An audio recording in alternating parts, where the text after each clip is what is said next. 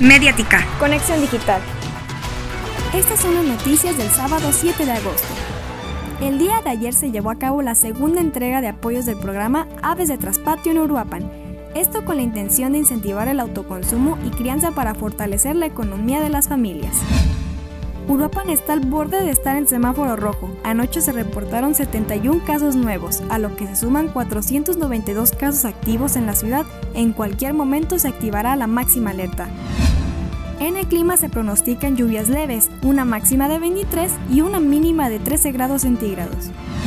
En las nacionales, Andrés Manuel López Obrador expresó que el aumento de la pobreza en México es derivado de la pandemia del COVID-19. Esto después de que el Coneval revelara un aumento del 2% de pobreza en la población durante los años 2018 y 2020.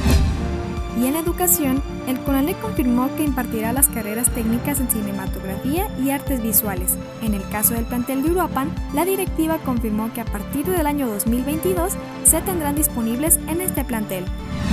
Para una conexión digital, síguenos en Facebook y en Spotify como Mediática. Soy Alessandra Ceja, que tengas un buen día.